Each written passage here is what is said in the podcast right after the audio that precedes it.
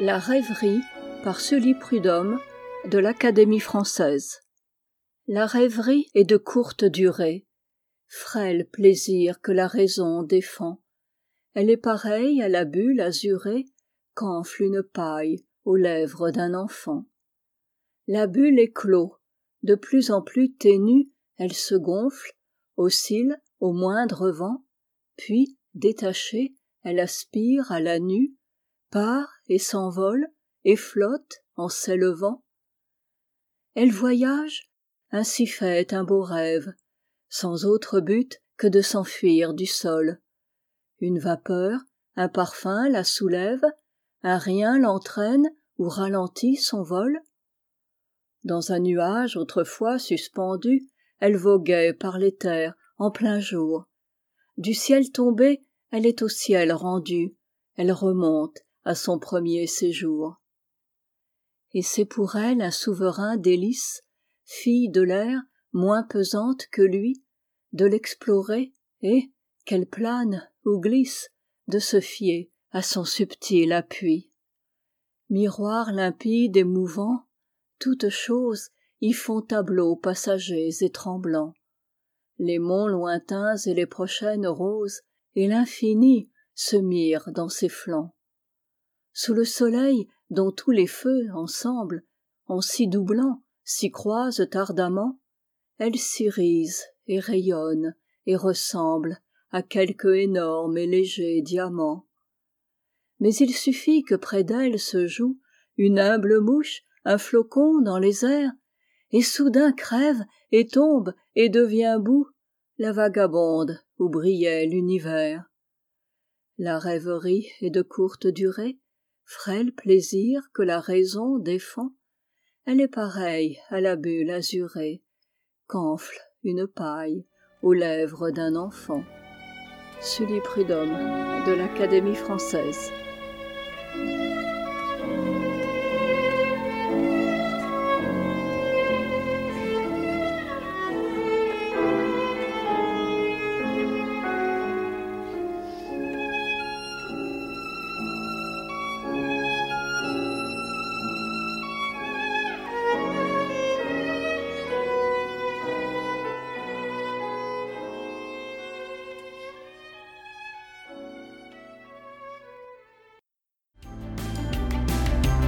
Radio Impact, la radio qui dit les vraies affaires, qui dénonce les conspirations.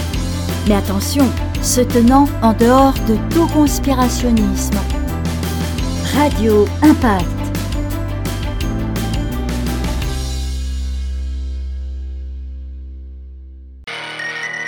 Ah, j'ai pas besoin de vous dire que cet endroit-ci, X, triple X, X, Twitter, appelez ça comme vous voulez.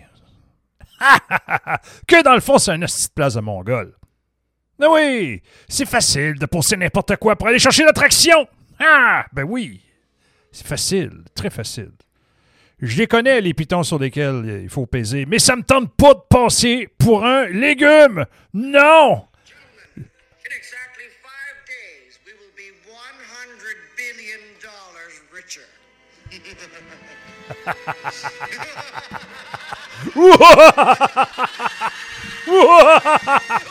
non, ça me tente pas. Non, non, non, non, non, j'en ai rien à foutre.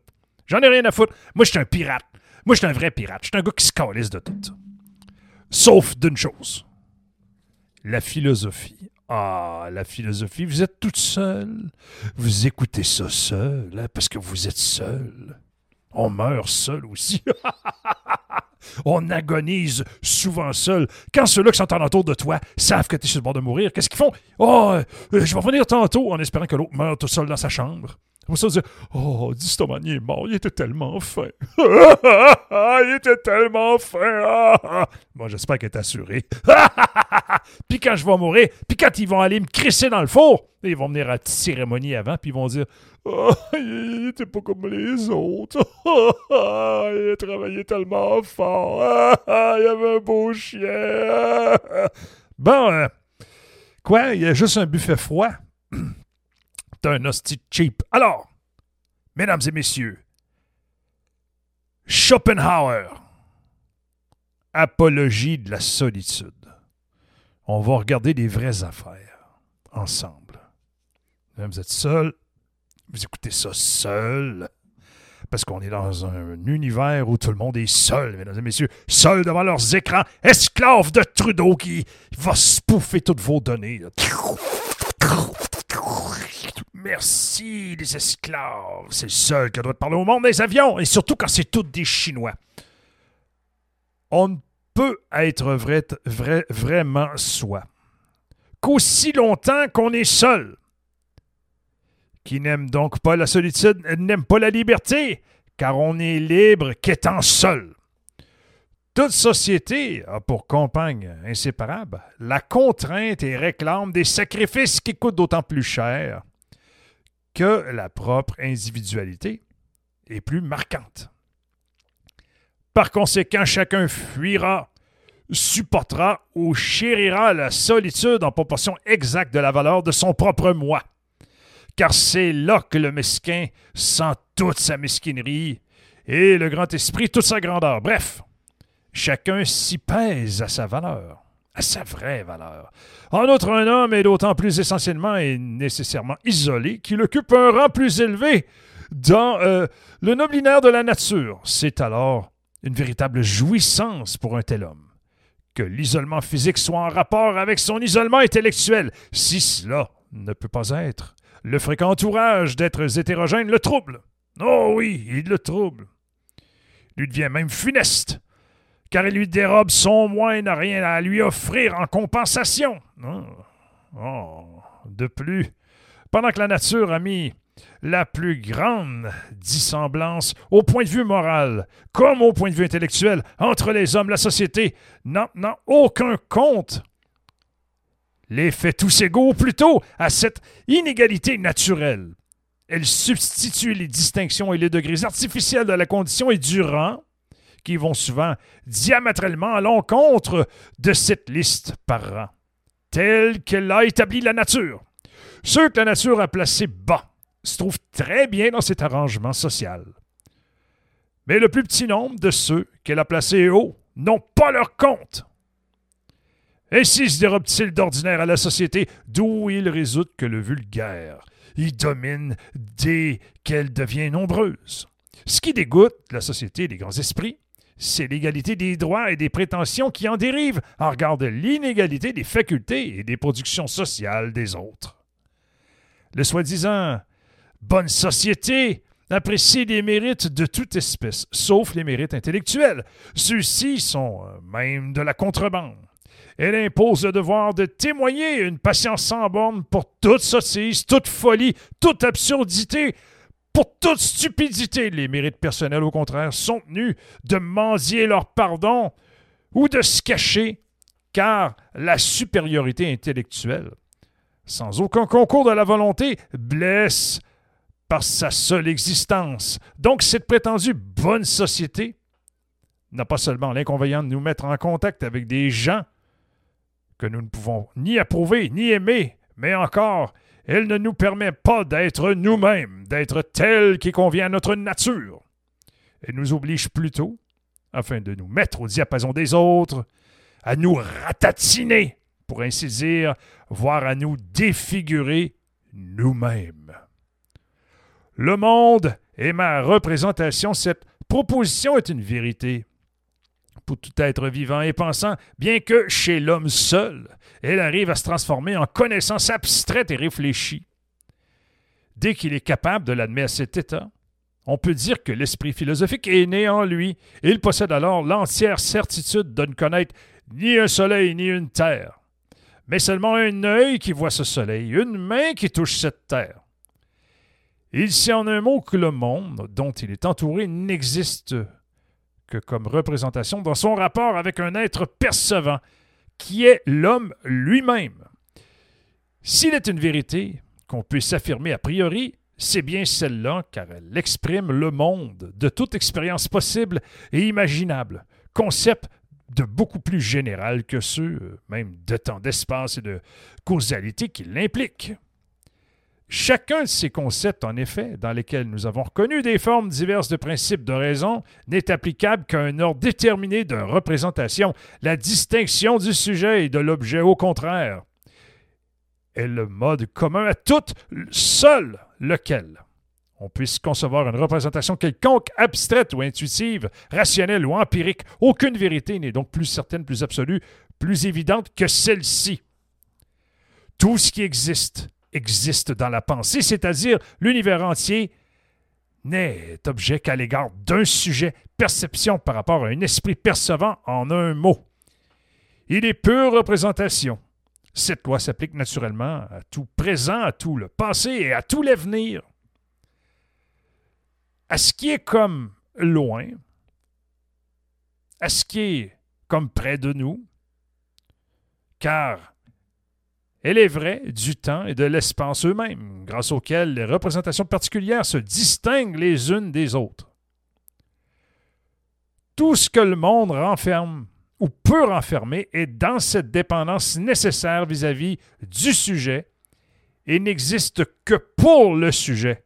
Le monde est donc représentation. C'est spécial. Hein? Ça se passe dans votre tête, mesdames et messieurs. Ça se passe vraiment dans votre tête. Là, on s'en va dans un autre ouvrage. Parce que là, ça c'est intitulé Les pages les plus célèbres de la philosophie occidentale de Dennis Wissman. Je lis souvent. Quand je fais du vidéo, je vous le montre, ce livre-là. Des fois, on parcourt des trucs là-dedans vraiment intéressants. Là, je retourne dans Le Matin des magiciens, qui est un, qui est un ouvrage étrange. Ça a été vendu à 500 000 exemplaires. Écoutez, euh, ce livre n'est pas un roman, quoique l'intention en soit romanesque. Il n'appartient pas à la science-fiction, qu'on y côtoie des mythes qui alimentent ce genre. Il n'est pas une collection de faits bizarres, quoique l'ange du bizarre s'y trouve très à l'aise. Il n'est pas non plus une contribution scientifique.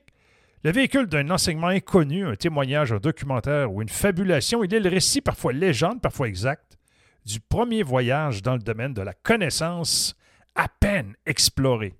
Ça, c'est très intéressant.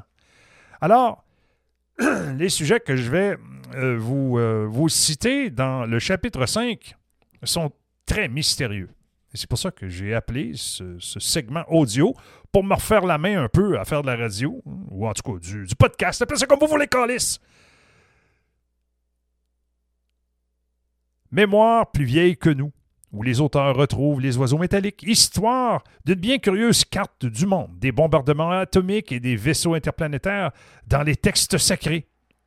Une autre idée sur les machines, le culte du cargo. Une autre vision de l'ésotérisme, le sacre de l'intelligence, encore une histoire, s'il vous plaît. Ça, c'est un chapitre complètement capoté. Ça, là, c'est complètement fou ce qui a été écrit là-dedans. Et ça date pas d'hier. Non, non on parle d'un ouvrage qui est quand même assez lointain. L'exploration du passé s'est retrouvée facilitée par les nouvelles méthodes basées sur la radioactivité et par le progrès de la cosmologie. Il s'en dégage deux faits extraordinaires. Premièrement, la Terre serait composée euh, bon, euh, de matière et elle serait contemporaine de l'univers. Elle serait donc vieille d'environ 4500 millions d'années. Elle se serait formée en même temps et peut-être avant le Soleil par condensation des particules à froid.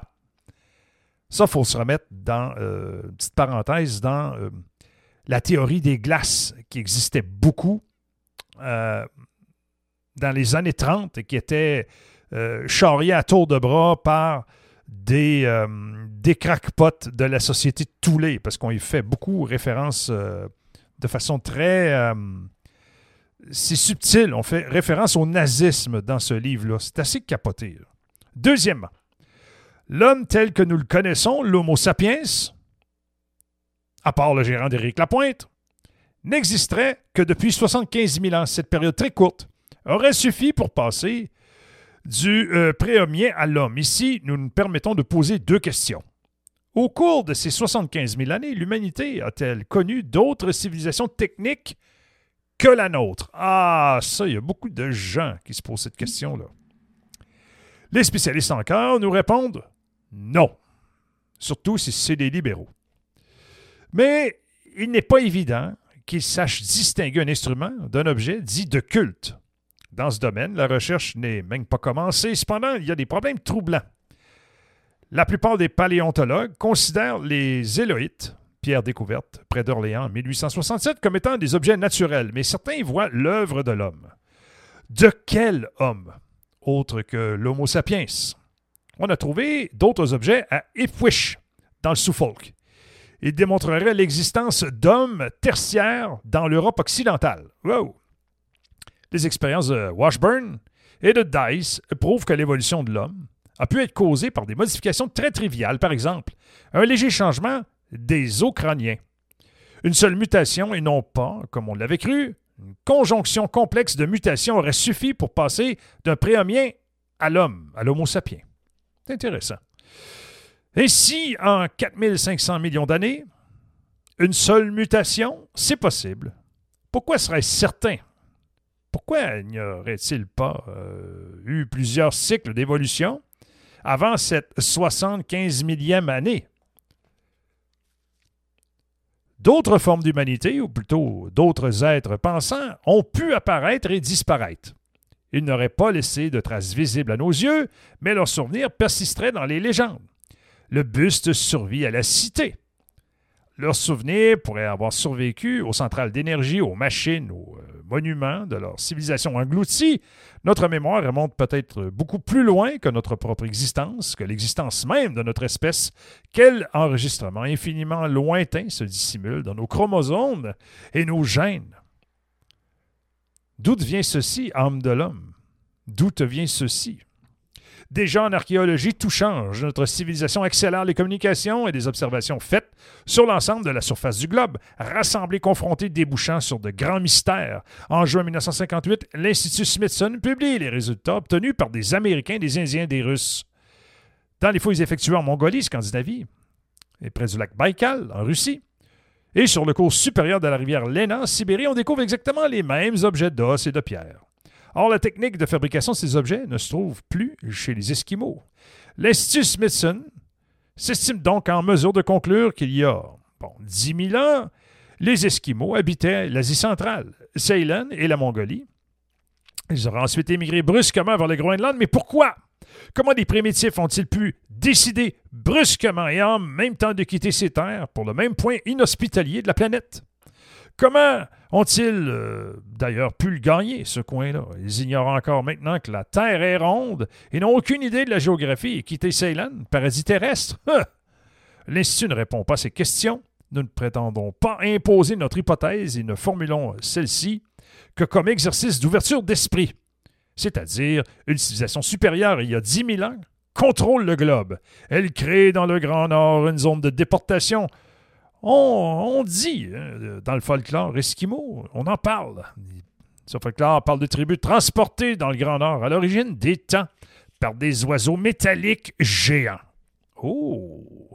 Les archéologues du 19e siècle ont beaucoup insisté sur l'absurdité de ces oiseaux métalliques. Et nous? Nul travail comparable à celui de l'Institut Smithson n'a encore été fait sur des objets mieux définis. Par exemple, sur les lentilles. Des lentilles optiques ont été retrouvées en Irak et en Australie centrale. Proviennent-elles de la même source, de la même civilisation? Aucun opticien moderne n'a été appelé à se prononcer. Tous les verres d'optique, depuis une vingtaine d'années dans notre civilisation, sont polis à l'oxyde de cérium. Dans mille ans, l'analyse spectroscopique prouvera, par l'analyse de ces verres, l'existence d'une civilisation unique sur le globe. Et ce sera vrai. Une nouvelle civilisation du monde passé pourrait naître d'études de ce genre. Dieu veille que notre bouquin léger et mal documenté suscite chez quelques jeunes hommes encore naïfs l'idée d'un travail fou qui lui donnera un jour la clé des anciennes raisons. il y a d'autres faits également. Sur de vastes régions du désert de Gobi, on observe des vitrifications du sol semblables à celles que produisent les explosions nucléaires. On a trouvé dans des cavernes au Boïstan des inscriptions accompagnées de cartes astronomiques représentant les étoiles dans la position qu'elles occupaient. Voilà 13 000 ans, des lignes reliant Vénus à la Terre. Au milieu du 19e siècle, un officier de la marine turque, Piri Reis, fait cadeau à la Library of Congress d'un paquet de cartes qu'il a découvert en Orient. Les plus récentes datent de Christophe Colomb, les plus anciennes du 1er siècle après Jésus-Christ. Les unes copiées sur les autres. En 1952, Arlington H. Mallory, grand spécialiste de la cartographie, examine ces documents. Il s'aperçoit, par exemple, tout ce qui existe euh, en Méditerranée a été consigné, mais n'est pas en place. Ces gens-là pensaient-ils que la Terre est plate? Oh, flat earth. Oh. L'explication n'est pas suffisante. On s'est établi leur carte par projection en tenant compte de la rotondité de la Terre. Impossible. La géométrie projective date de Mong. Mallory confie ensuite l'étude à Walters, cartographe officiel, qui rapporte ses cartes sur un globe moderne du monde. Celles-ci sont exactes, non seulement pour la Méditerranée, mais pour toute la Terre, y compris les Amériques et l'Antarctique. En 1955, Mallory et Walters soumettent leur travail au comité de l'année géophysique. Le comité confie le dossier au père jésuite Daniel Lineman, directeur de l'Observatoire de Weston et responsable de la cartographie de la marine américaine. Le père constate que le relief de l'Amérique du Nord, le report des lacs et des montagnes du Canada, le tracé des côtes euh, à l'extrémité nord du continent et le relief de l'Antarctique, couvert par les glaces et décelés à grand-peine par nos instruments de mesure, sont corrects. Copie de carte plus ancienne encore, tracée à partir d'observations faites à bord d'un engin volant ou spatial, note prise par des visiteurs venus du dehors. Ne reprochera-t-on de poser ces questions? Le Popol Vuh, livre sacré des quichés d'Amérique, parle d'une civilisation infiniment ancienne qui connaissait les nébuleuses et tout le système solaire. Ceux de la première race, y dit-on, étaient capables de tout savoir. Ils examinaient les quatre coins d'horizon, les quatre points de l'arche du ciel et la face ronde de la terre. Quelques-unes de ces croyances et légendes que l'Antiquité nous a léguées sont si universellement et si profondément enracinées que nous avons pris l'habitude de les considérer comme étant aussi vieilles que l'humanité elle-même. Or, on est porté à rechercher jusqu'où la conformité de plusieurs de ces croyances et légendes est en effet du hasard ou bien jusqu'à ce qu'elle pourrait être le reflet de l'existence d'une ancienne civilisation totalement inconnue et insoupçonnée et dont tout autre vestige aurait disparu. L'homme qui en 1910 écrivait ces lignes n'était ni un écrivain de science-fiction ni un vague occultiste, c'était l'un des pionniers de la science, le professeur Frédéric Soddy, prix Nobel, découvreur des isotopes et des lois de transformation de la radioactivité naturelle. L'Université d'Oklahoma a publié en 1954 les Annales des tribus indiennes du Guatemala datant du 15e siècle. Récits fantastiques, apparitions d'êtres légendaires, mœurs imaginaires des yeux, Oh, il y en a regardant plus près. On s'est aperçu que les Indiens hein, ne racontaient pas d'histoires folles. Ils mentionnaient à leur manière leur premier contact avec les envahisseurs espagnols. Ces derniers prenaient place dans l'esprit des historiens, des Indiens aux côtés des arêtes appartenant à leur mythologie, à leur tradition, ainsi le réel. Se trouve-t-il dépeint sous l'aspect fabuleux, il est hautement probable que des textes considérés comme étant purement folkloriques ou mythologiques reposent sur des faits réels mal interprétés et intégrés à d'autres faits, ceux-ci imaginaires. Le partage n'a pas été fait et toute une littérature plusieurs fois millénaire repose dans nos bibliothèques spécialisées sur les rayons légendes sans que personne euh, ne veuille un instant songer qu'il s'y cache pour des chroniques euh, enluminées d'événements véritables. Ce que nous savons de la science et de la technique moderne devrait pourtant nous faire lire d'un autre œil cette littérature. Le livre du Dixiane parle de maîtres à la face éblouissante qui abandonnent la terre, retirant leur connaissance aux hommes impurs et effaçant par désintégration les traces de leur passage. Ils s'en vont en char volant, mus par la lumière, rejoindre leur pays de fer et de métal. Dans une récente étude, le professeur Agreste, qui admet l'hypothèse d'une visite ancienne de voyageurs interplanétaires, retrouve parmi les premiers textes introduits dans la Bible par les prêtres juifs les souvenirs d'êtres venus d'ailleurs, tels qu'Enoch. Il disparaissait pour remonter au ciel dans les arches mystérieuses. Les ouvrages sacrés hindous, le Ramayana et le Mahabharata, décrivent les aéronefs qui circulèrent dans le ciel à l'origine des temps et qui rassemblaient à des nuages azurés en forme d'œufs ou de globes lumineux. Ils pouvaient faire plusieurs fois le tour de la Terre. Ils étaient actionnés par une force éthérée qui frappe le sol au départ ou par une vibration émanant d'une force invisible. Ils émettaient des sons doux et mélodieux, irradiant en brillant comme du feu, et leur trajectoire n'était pas droite, mais apparaissaient comme une longue ondulation, les rapprochant ou les éloignant de la Terre. La matière de ces engins est définie dans ces ouvrages vieux de plus de 3000 ans et sans doute écrits sur des souvenirs infiniment plus lointains comme étant composés de plusieurs métaux, les uns blancs et légers, les autres rouges.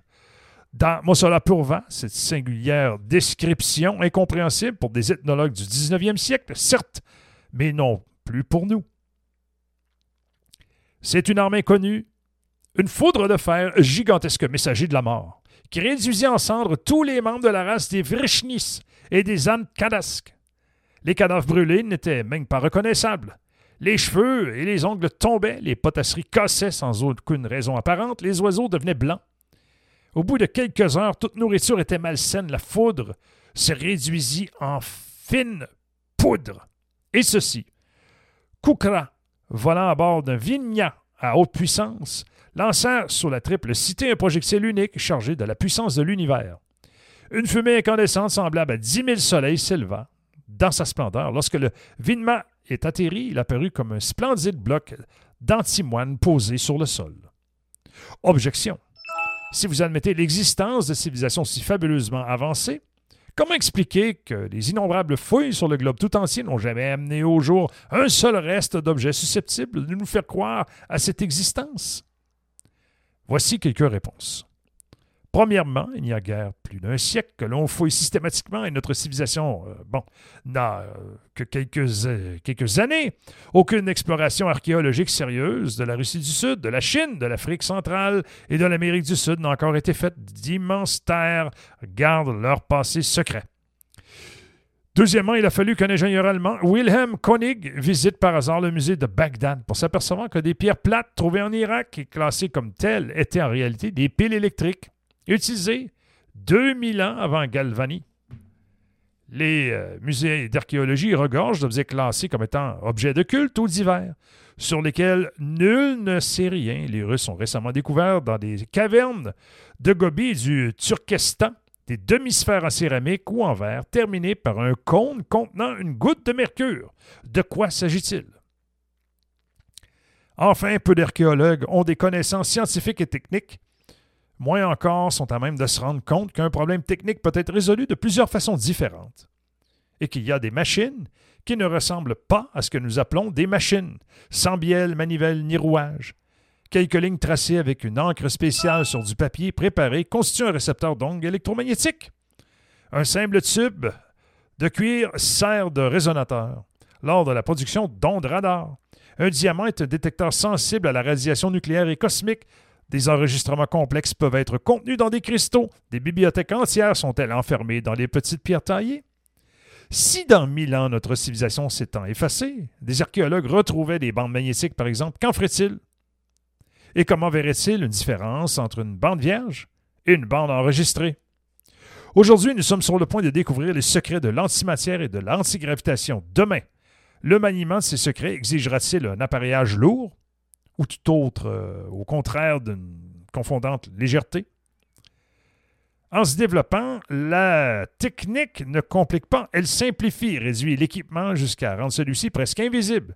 Dans son livre Magie chaldéenne, Léo Normand reprenant une légende qui rappelle le mythe d'Orphée, écrivait Dans les temps anciens, les prêtres dont, grâce à des sons, suscitaient des tempêtes et soulevaient dans les airs, pour construire leur temple, des pierres que mille hommes n'eussent pu déplacer. Et Walter Owen, les vibrations sonores sont des forces la création cosmique est soutenue par des vibrations qui pourraient également la suspendre. Cette théorie n'est pas éloignée des conceptions modernes. Demain sera fantastique, tout le monde le sait, mais il le sera peut-être doublement, nous arrachant à l'idée qu'hier était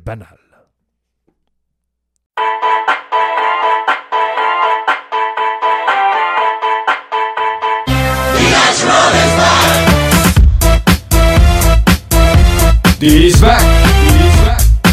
j'attaque Chante Je donne claque On se maniaque On maniaque Quelle sarcasse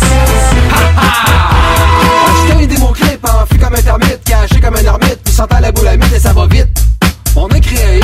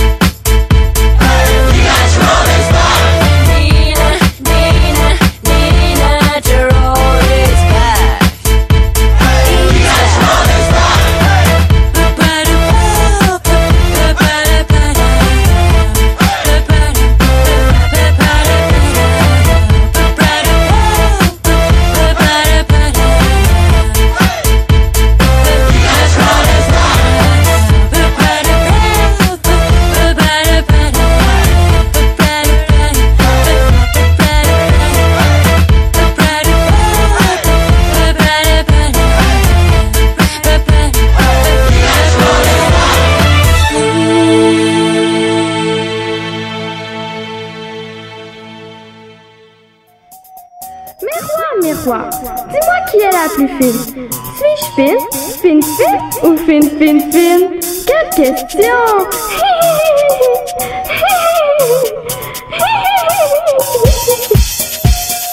pense qu'à ça, je peux pas m'en empêcher. Les gens n'ont pas, je m'en suis obstiné. Font saliver, ils m'ont porté des paradis. Regarde, ça puis je commence à chercher. Je me suis c'est beaux décolletés. Des petites places fermes en train de se déhancher. Des grands cheveux lourds, qui se mousse et qui me fout au nez là parfait. Je vois cette belle rousse, la craque de ses seins. Dans mes deux yeux, les fixes d'obsession.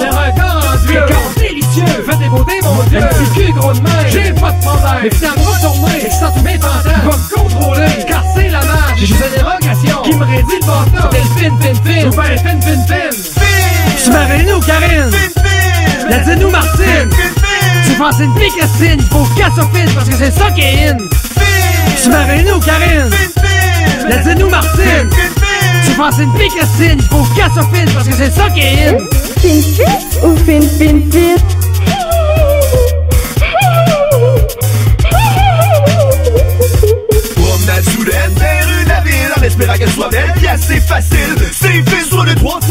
laisse l'autre dans tes trois doigts.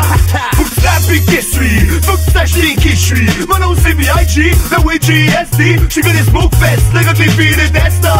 J't'aide un peu trop chiant, j'l'ai une aussi trop grand, hein. Ça leur fait tête, mais quand j'leur fais découvrir mes splendeurs, quand j'lui fais voir mes ardeurs. J'l'ai encore un peu trop grand.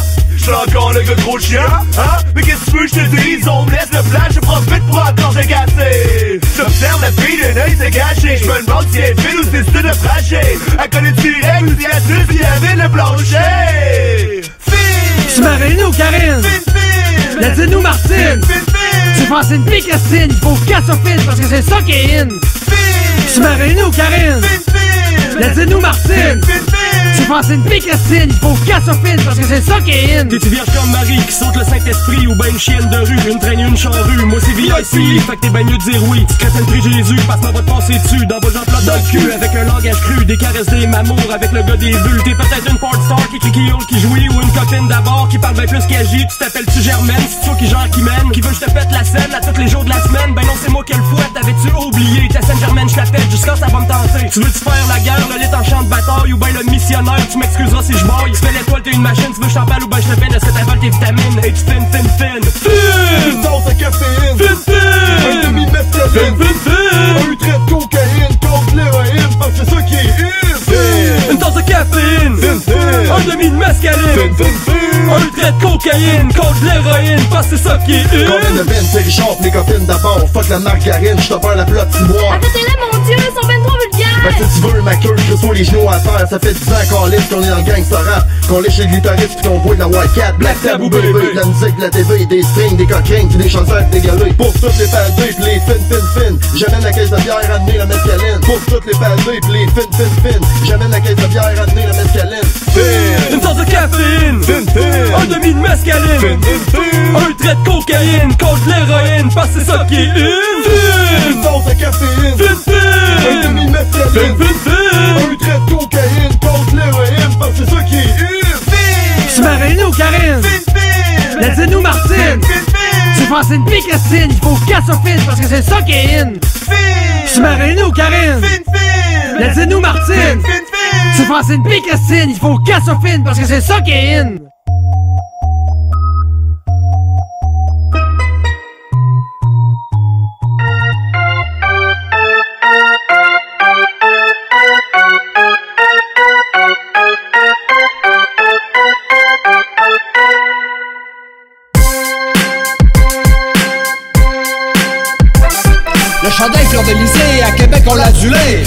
Joueurs qui nous ont fait vibrer. Les Nordiques de Québec, nous les aimions toutes ces années coachées par Perron et Bergeron On haïssait le Canadien puis nous le rendait bien.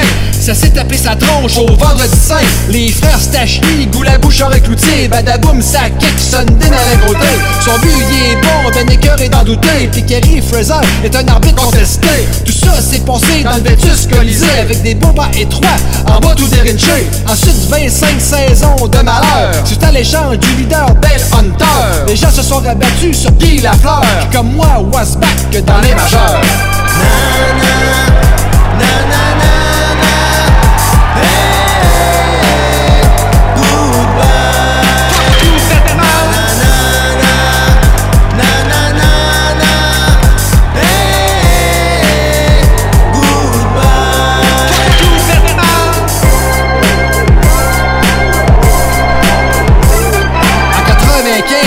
En 95, c'était pas juste mon nom. Départ des Nordiques pour plusieurs millions.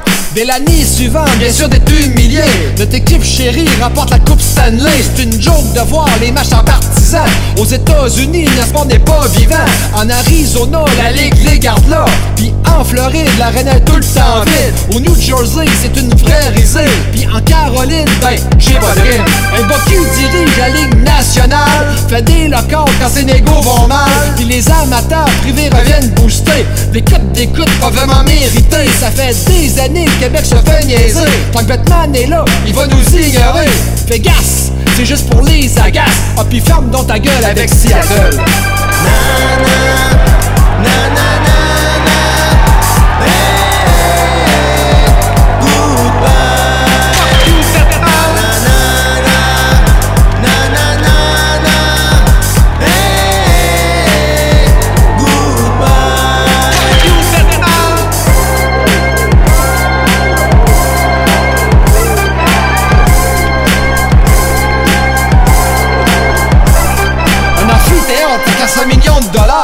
c'est un peu cher pour voir du junior. Je veux surtout pas dénigrer les remparts, mais c'est les Nordiques qu'on aimerait avoir. Fuck you, Batman, t'es un crise de salera. 20 ans de trop que t'es placé là. Les équipes canadiennes sont les plus profitables. Ils préfèrent les États parce que c'est rentable de charger un prix d'entrée à Bobinard. Batman prend Québec pour des minards. Des expos risquent de revenir avant nous. Le baseball y pense un point, c'est tout. Son message s'abstient d'être défaitiste, mais rien ne prouve que c'est pas réaliste. Pour le moment, on attend, on attend. Peut-être que ça sera un déménagement. J'espère vraiment que ça arrivera pour les femmes qui sont plus capables de face à Batman.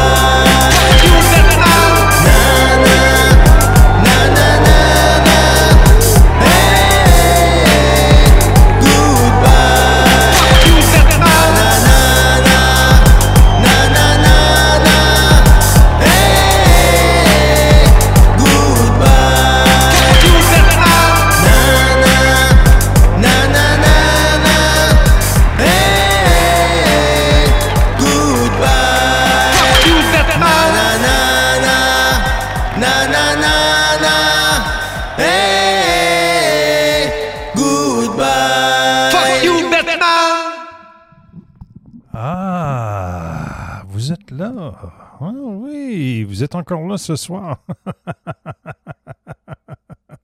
T'es encore seul?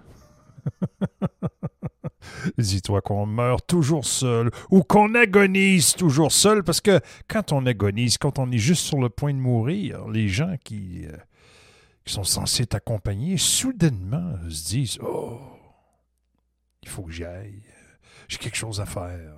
Il sort de l'hôpital ou du mouroir, puis il revient plus tard une fois que t'es mort. C'est toujours comme ça. Ben oui. Pourquoi? C'est naturel. C'est parce qu'en voyant mourir un autre, ils se voient mourir eux-mêmes. c'est aussi simple que cela. Alors, c'est pas une transmission régulière avec toutes les pétarades puis le blablabla avant. Non, non, non, non, non, non, non, on n'est pas là-dedans. On fait comme les autres, on fait n'importe quoi. Alors, pendant que vous pensez que Trudeau va venir vous sauver, vous venir euh, vous apporter des petits pactages, des petits box lunch avec des, des petits jus là, à mode, puis des petites carottes pelées juste pour toi avec une petite trempette. Ah non, non. Trudeau, il est beau, t'as voté pour lui, hein? Pétasse. Petite pétasse de Montréal. Tu penses que tu fais partie de quelque chose? Tu fais partie de rien! Tu fais partie de rien. Parce que Trudeau, lui, il obéit. C'est un bon chien. Oui, c'est un bon petit pitou. Oui, c'est un bon pitou parce que le gouvernement du Canada, l'uniparti, est à la recherche d'une flotte de drones qui puisse atteindre n'importe où sur son territoire massif, garder un œil sur ses eaux territoriales pour protéger les poissons et, si nécessaire, acquérir des cibles et tirer des missiles sur notre territoire. Oui! Tantôt, je vous ai envoyé une petite information qui vient directement du département d'État américain, qui est toute chaude. Mais ça, ça intéresse pas les Québécois parce qu'ils pensent que Trudeau va venir les sauver pendant les feux de forêt. si que vous êtes minables. Vous êtes minables. Vous méritez tous d'y passer. Les États-Unis ont approuvé la vente potentielle, hey, c'est déjà fait, d'équipements d'intégration d'armes et de munitions pour le MQ 9B au Canada pour un montant estimé à 313,4 millions de dollars américains. Ça, c'est un demi-milliard canadien. Toutes des munitions. Ah, c'est quoi ça? MQ-9B, c'est pas une sorte de vibrateur à batterie pétasse. Non, non, non, non. Puis toi, là, le trans à côté, là. Non, c'est pas une nouvelle sorte de teinture à cheveux. Reste là, les cheveux vont te friser, crise de cave. Trudeau vous ment. C'est un apôtre de la guerre, un ange de la mort. Trudeau vient d'acheter 219 missiles AGM 114R2 Hellfire 2. 18 kits de guidage pour les bombes à guidage laser GBU-38 Joint Direct Attack Munition, les JDAM, et les GUBU-54 bombes à guidage laser. Il vient d'acheter avec ça 12 bombes de 500 livres de type MK-82. Puis après ça, ils vont vous parler du réchauffement climatique. Qu'est-ce que vous êtes minable? Pas vous autres qui écoutez ici parce que vous êtes réveillés, mais le peuple, le peuple mérite juste de crever. C'est fini. Mais c'est pas terminé dans les achats de Trudeau. Ben non, on est en plein dedans. Trudeau vous vend la paix. Hein? Il veut vous aider à faire votre épicerie. Mais il achète des armes de première frappe. Tout cela avec le turban du NPD. Oui, oui. Le MQ-9, là. Obama, il adorait ces machines-là. Il s'en servait partout à travers la planète. Justin en raffolera. Alors, les emplettes guerrières de Justin, avec les montants associés, se situent à ces, à ces niveaux-là cette année. Ça, c'est l'argent a dépensé juste cette année. 20 milliards de dollars américains pour une flotte de 88 chasseurs F-35 Lightning II, des avions furtifs de première frappe qui peuvent transporter des bombes nucléaires gravitationnelles si on le veut. 3,9 milliards de dollars pour 9 avions ravitailleurs CC-330. Ils ont appelé ça des huskies pour les rendre plus fins. Avec ça, ils peuvent ravitailler n'importe quel avion de la US Air Force à travers la planète. Et transporter des troupes, et convertir l'avion en hôpital et ou en poste de commandement volant. Ils en ont même mis un avec des couleurs, là, toutes, belles pour que Trudeau puisse se promener avec parce qu'il est resté en panne avec son avion, son vieux Airbus 310. En Inde. C'est pas fini, les emplettes. Non, non, non, non. Il faut construire des hangars pour tout ça sur les bases. Ça, c'est d'autres milliards qui revolent. Ça, c'est des contrats qui sont donnés à des amis, mais personne n'en parle au Québec. Mais non! C'est pas grave! On l'aime! Il fait partie de la gang! Les drones maintenant. Un demi-milliard pour une flotte de MQ-9B. Et 2 milliards pour l'achat des drones, l'entretien et la construction de hangars. Parce que ça couche pas dehors, ces petites bêtes-là. Non, non, non, non. Tout est normal, rendormez-vous. vous allez tout y passer. Non, vous allez voter pour lui, vous allez voter bloc. Vous allez voter NPD parce que vous êtes trop chien. Trop chien pour le changement. Mais non, mais non, l'uniparti. Vous pouvez voter Poiliev aussi. Ces armes sont déjà achetées. Ils vont dire Ah, on en a besoin. faut se défendre contre les méchants Russes. Parlant des Russes. Nous autres ici, on s'époumonne plus avec les, les détails du conflit. Au début, on a collé à shot, on a été les premiers, on vous a annoncé les premières salves de missiles en direct nom. Mais ça, plus personne s'en souvient. Non, non, tout le monde s'est accaparé le conflit. Ça, c'est comme le COVID. Tout le monde est devenu un expert viral du jour au lendemain. Nous autres, on parlait de ça déjà en 2021. les, backlogs sont dans YouTube. Tout est là. Roumanie. Avez-vous regardé ce qui se passe en Roumanie? Avez-vous jeté un œil là-dessus, sur la Roumanie, les petits cocos, la Roumanie, les petits, petits Roumains qui viennent vivre ici? Oh, ils parlent français, ils sont fins, ils sont catholiques, on les laisse rentrer. La première affaire que tu te rends compte, tu t'en reviens d'abord, ton portefeuille est disparu. C'est un pays comme l'Ukraine, hostie. Il y a des bunkers qui sont installés le long de la frontière et c'est construit rapidement, avec beaucoup de hâte. Ils sont en train de créer une zone d'exclusion aérienne également. Oui, tout ce qui est 30 km le long de la frontière de la Roumanie, quelque chose qui vole, il va être systématiquement abattu par des avions de chasse de l'OTAN. Mais ça, c'est pas grave.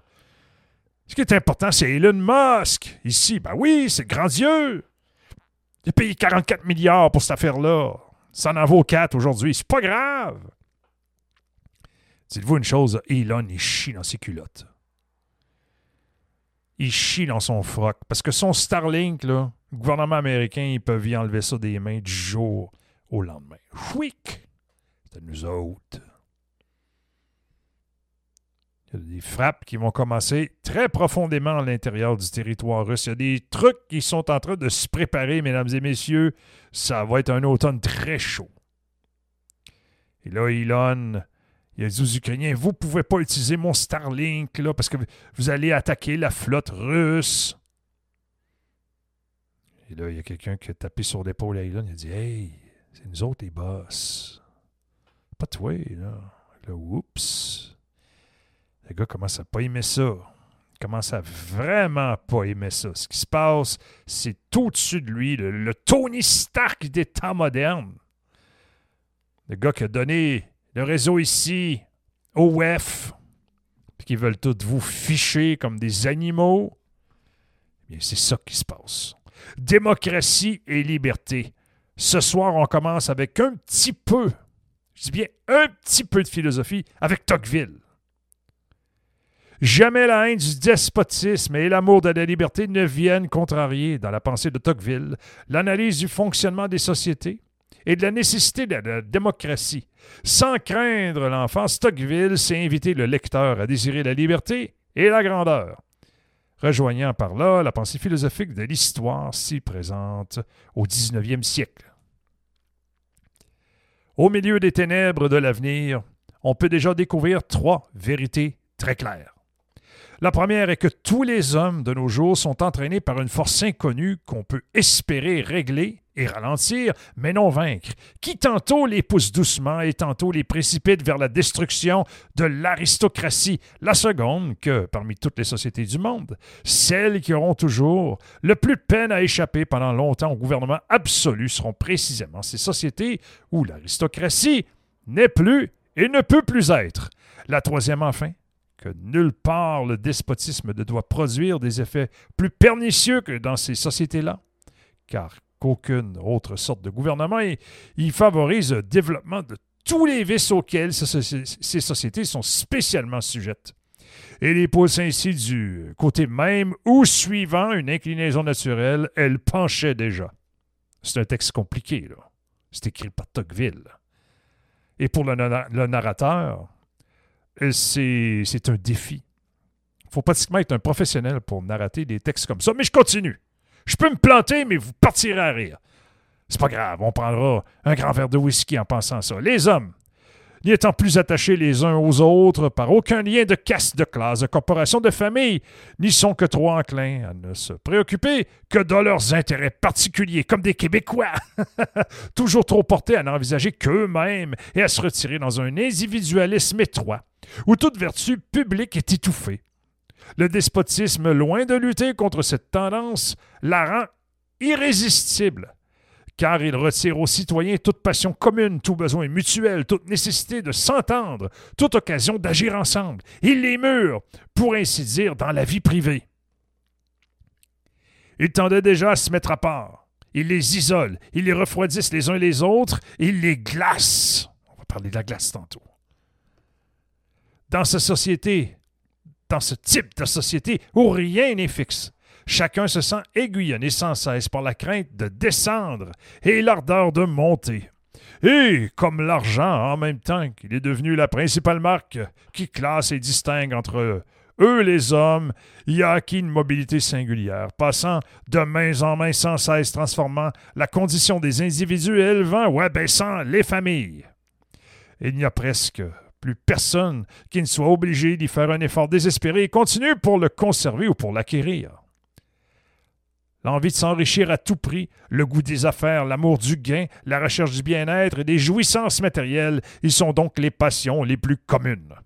Ces passions si répandues, si aisément dans toutes les classes, pénètrent jusqu'à celles mêmes qui avaient été jusque-là les plus étrangères et arriveraient enfin bientôt à énerver et à dégrader la nation entière, si rien ne venait les arrêter. Or, il est de l'essence même du despotisme de les favoriser et de les étendre. Ces passions débilitantes lui viennent en aide. Elles détournent et occupent l'imagination des hommes loin des affaires publiques et les font trembler à la seule idée des révolutions. Lui seul peut lui fournir le secret et l'ombre qui mettent la cupidité à l'aise et permettent de faire des profits déshonnêtes en bravant le déshonneur. Sans lui, elles eussent été fortes. Avec lui, elles sont régnantes. La liberté seule, au contraire, peut combattre efficacement toutes ces sortes de sociétés, les vices qui leur sont naturels et les retenir sur la pente où elles glissent. Il n'y a qu'elle, en effet, qui puisse retirer les citoyens de l'isolement dans lequel l'indépendance même de leurs conditions les fait vivre, pour les contraindre à se rapprocher les uns des autres, qui les réchauffent et les réunissent chaque jour par la nécessité de s'entendre, de se persuader, et de se complaire mutuellement dans la pratique d'affaires communes. Sans elle, est capable de les arracher. Seul, oui, au culte de l'argent et aux petits tracas journaliers de leurs affaires particulières, pour leur faire apercevoir et sentir à tout moment la patrie au-dessus et à côté d'eux. Seul elle substitue de temps à autre à l'amour du bien-être des passions plus énergiques et plus hautes, fournir à l'ambition des objets, des objets plus grands que l'acquisition des richesses, et créer la lumière qui permet de voir et de juger les vices et les vertus des hommes.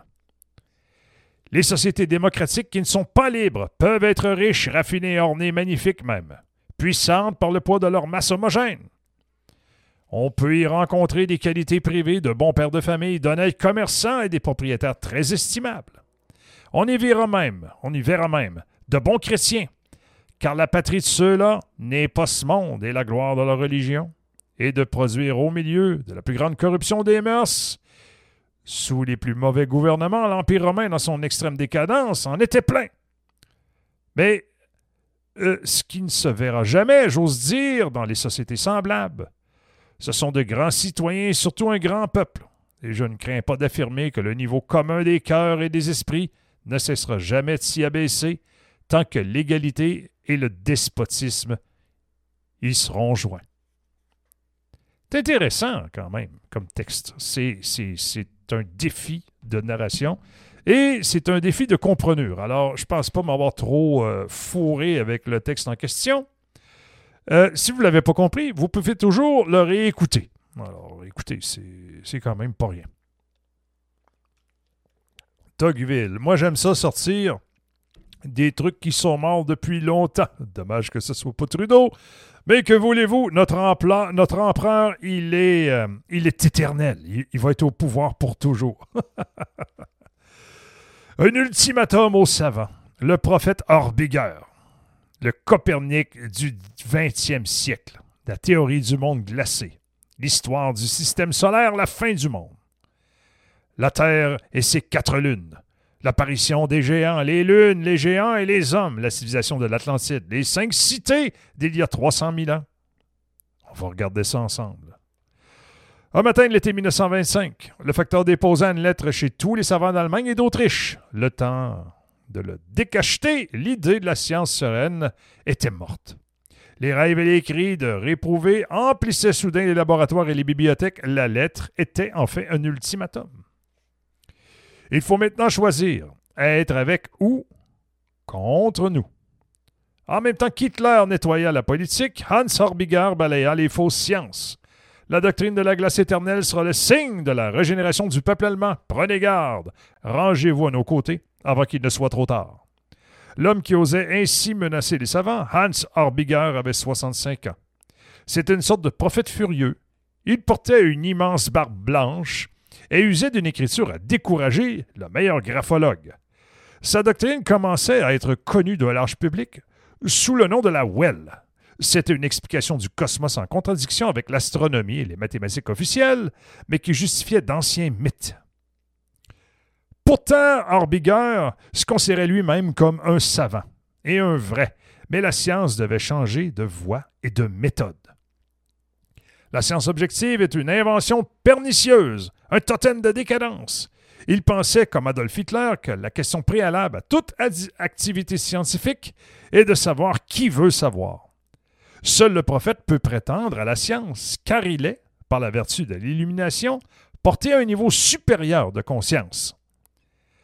C'est euh, ce qu'avait voulu dire l'initié Rabelais en écrivant Science sans conscience n'est que ruine de l'âme. Il entendait science sans conscience supérieure.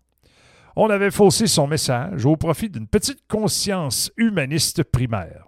Quand le prophète veut savoir alors, il peut être question de science, mais c'est autre chose que ce que l'on appelle ordinairement la science. C'est pourquoi Hans Horbiger ne pouvait souffrir le moindre doute moindre esquisse de contradiction, une fureur sacrée l'agitait. Vous avez confiance dans les équations et non en moi, hurlait-il. Combien de temps vous fera-t-il enfin pour comprendre que les mathématiques sont un mensonge sans valeur? Dans l'Allemagne de Herr Docteur Science, scientiste et technicienne. Hans Orbiger, avec des cris et des coups, livrait passage au savoir illuminé, à la connaissance irrationnelle, aux visions. Il n'était pas le seul dans ce domaine. C'est lui qui prenait la vedette. Hitler et Himmler s'étaient attachés à un astrologue. Mais ne le publiaient pas. Cet astrologue se nommait Führer. Plus tard, après la prise du pouvoir, et comme pour affirmer leur volonté, non seulement pour régner, mais de changer de vie, ils oseraient provoquer eux-mêmes les savants. Ils nommeraient Führer, plénipotentaire des mathématiques, de l'astronomie et de la physique. Pour l'heure, Hans Orbiger mettait en œuvre dans les milieux de l'intelligence un système comparable à celui des agitateurs politiques. Il semblait disposer des moyens financiers considérables. Il opérait comme un chef de parti. Il créait un mouvement. Avec un service d'information, des bureaux de recrutement, des cotisations, des propagandistes et des hommes de main recrutés parmi les jeunesses hitlériennes. On couvrait les murs d'affiches, on inondait les journaux de placards, on distribuait massivement des tracts, on organisait des meetings. Les réunions et les conférences d'astronomes étaient interrompues par les partisans qui criaient Dehors les savants orthodoxes, sauvez Orbiger, suivez Orbiger. Des professeurs étaient molestés dans les rues, les directeurs des instituts euh, scientifiques recevaient des cartons. Quand nous aurons gagné, vous et vos semblables irez mendier sur le trottoir. Des hommes d'affaires, des industriels, avant d'engager un employé, lui faisaient signer une déclaration. Je jure avoir confiance dans la théorie de la glace éternelle. Orbiger écrivait aux grands ingénieurs Ou bien vous apprenez à croire en moi, ou bien vous serez été comme un ennemi. En quelques années, le mouvement publia trois gros ouvrages de doctrine, 40 livres populaires, des centaines de brochures. Il éditait un magazine mensuel à fort tirage, La clé des événements mondiaux. Il avait recruté des dizaines de milliers d'adhérents. Il allait jouer un rôle notable dans l'histoire des idées et dans l'histoire tout court. Au début, les savants protestaient, publiaient lettres et articles démontrant les impossibilités du système d'Orbiger. Ils s'alarmèrent quand la Well prit les proportions d'un vaste mouvement populaire. Après l'arrivée au pouvoir d'Adolf Hitler, la résistance se fit plus mince, quoique les universités continuaient à enseigner l'astronomie orthodoxe. Des ingénieurs en renom, des savants se rallièrent à la doctrine de la glace éternelle, comme par exemple Léonard, qui, avec Roentgen, avait découvert les rayons X, le physicien Orbit et Stark, dont les recherches sur la spectroscopie étaient mondialement connues. Hitler soutenait ouvertement Orbiger et croyait en lui. Nos ancêtres nordiques sont devenus forts dans la neige et la glace, déclarait un tract populaire de la Well. C'est pourquoi la croyance en la glace mondiale est l'héritage naturel de l'homme nordique. un Autrichien, Hitler chassait les politiciens juifs un second Autrichien, Horbiger, chassera les savants juifs. Par sa propre vie, le Führer a montré qu'un amateur est supérieur à un professionnel. Il a fallu un autre amateur pour nous donner une compréhension complète de l'univers.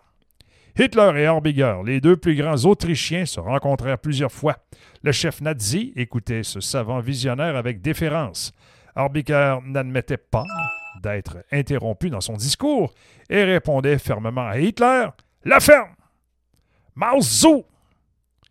Il porta à l'extrémité euh, la conviction d'Hitler. Le peuple allemand, dans son messianisme, était empoisonné par la science occidentale, étroite, affaiblissante, détachée de la chair et de l'âme. Des créations récentes, comme la psychanalyse, la sérologie et la relativité, étaient des machines de guerre dirigées contre l'esprit des Allemands. La doctrine de la glace mondiale fournissait le contrepoison nécessaire. Cette doctrine détruisait l'astronomie admise. Le reste de l'édifice croulerait ensuite de lui-même, et il fallait qu'il croule pour qu'il renaisse la magie. Seule valeur dynamique.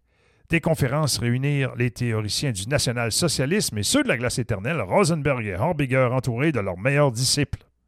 L'histoire de l'humanité telle que, écrivait Horbiger, avec les grands déluges et les migrations successives, avec ses géants, ses esclaves, ses sacrifices et ses épopées, répondait à la théorie de la race aryenne.